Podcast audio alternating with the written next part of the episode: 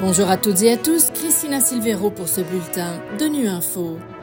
Au menu de l'actualité, les humanitaires n'arrivent pas à accéder au nord de Gaza sur fond de tensions régionales accrues. Nous reviendrons sur l'adaptation des Malgaches face au changement climatique. Enfin, l'OMS appelle à unir nos voix et à agir face à la charge croissante du cancer.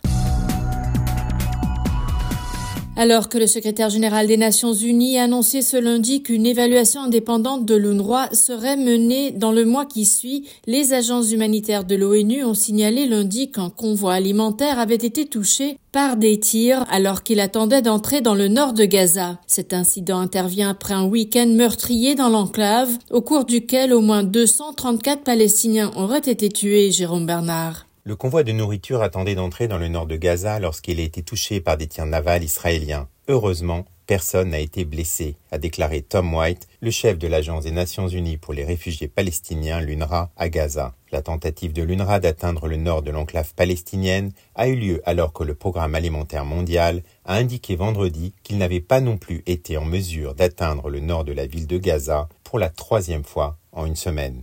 Le PAM a indiqué n'avoir pu gérer que quatre convois au cours du mois de janvier, ce qui représente environ 35 camions d'aide alimentaire, soit suffisamment de nourriture pour près de 130 000 personnes. Un responsable du programme alimentaire mondial a prévenu que cela n'était vraiment pas suffisant pour prévenir une famine, alors que les niveaux de faim à Gaza atteignent ce stade maintenant. Il a ajouté à quel point il est difficile pour les convois humanitaires de se déplacer à travers l'enclave, détruite après près de quatre mois de bombardements israéliens incessants. À Madagascar, l'impact du changement climatique se fait sentir de plein fouet. Ces dernières années, le pays insulaire africain a été frappé par des cyclones sans précédent et a connu la sécheresse la plus grave depuis quatre décennies, poussant des milliers de personnes dans des conditions proches de la famine. Les Nations Unies collaborent avec les autorités pour aider la population de l'île africaine à affronter la situation ensemble. Pour en savoir plus sur leurs actions, on écoute les précisions de la gouverneure d'Anossi, voix Harry Rakotovelo Malansoa au micro de Zoé Rasoa Nyaina. Le changement climatique, il est présent, il est réel. On ne peut pas tout de suite lutter contre le changement climatique, mais on peut anticiper certains impacts de ces changements climatiques. On a amélioré les systèmes pour l'approvisionnement. Nous, on a pu voir qu'on pouvait faire des forages de 6 mètres à côté des rivières asséchées, des fleuves asséchés. On a adapté les systèmes culturels avec peu de moyens, mais ce sont les cultures améliorées qui font face à ce changement climatique. C'est aussi réduire l'impact du vent. Par exemple, dans le sud, on a le et le Tiumen a beaucoup d'impact pour sécher les récoltes, les villages. Et pour cela, il faut planter des plantes adaptées.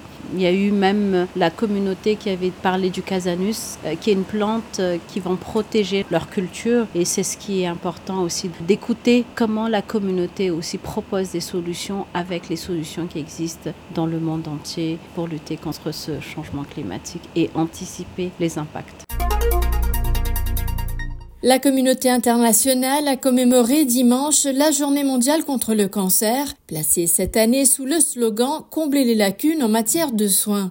Un appel à unir nos voix et à agir alors que les derniers chiffres signalent que 2022 a compté près de 10 millions de décès et que la charge du cancer devrait augmenter de 77% d'ici 2050, mettant encore plus à rude épreuve les systèmes de santé, les personnes et les communautés. Docteur Isabelle Sergio Mataram, chef adjointe de la branche surveillance du cancer au Centre international de recherche du cancer à l'OMS. Ces données soulignent à nouveau la nécessité de mesures ciblées de lutte contre le cancer les investissements dans la prévention, y compris le ciblage de principaux facteurs de risque du cancer, notamment le tabagisme, le surpoids et l'obésité, ainsi que les infections, peuvent permettre d'éviter des millions de diagnostics de cancer et de sauver de nombreuses vies dans le monde entier. Des outils existent et ici à l'OMS, on propose ces outils pour permettre au gouvernement et à la société de donner la priorité aux soins contre le cancer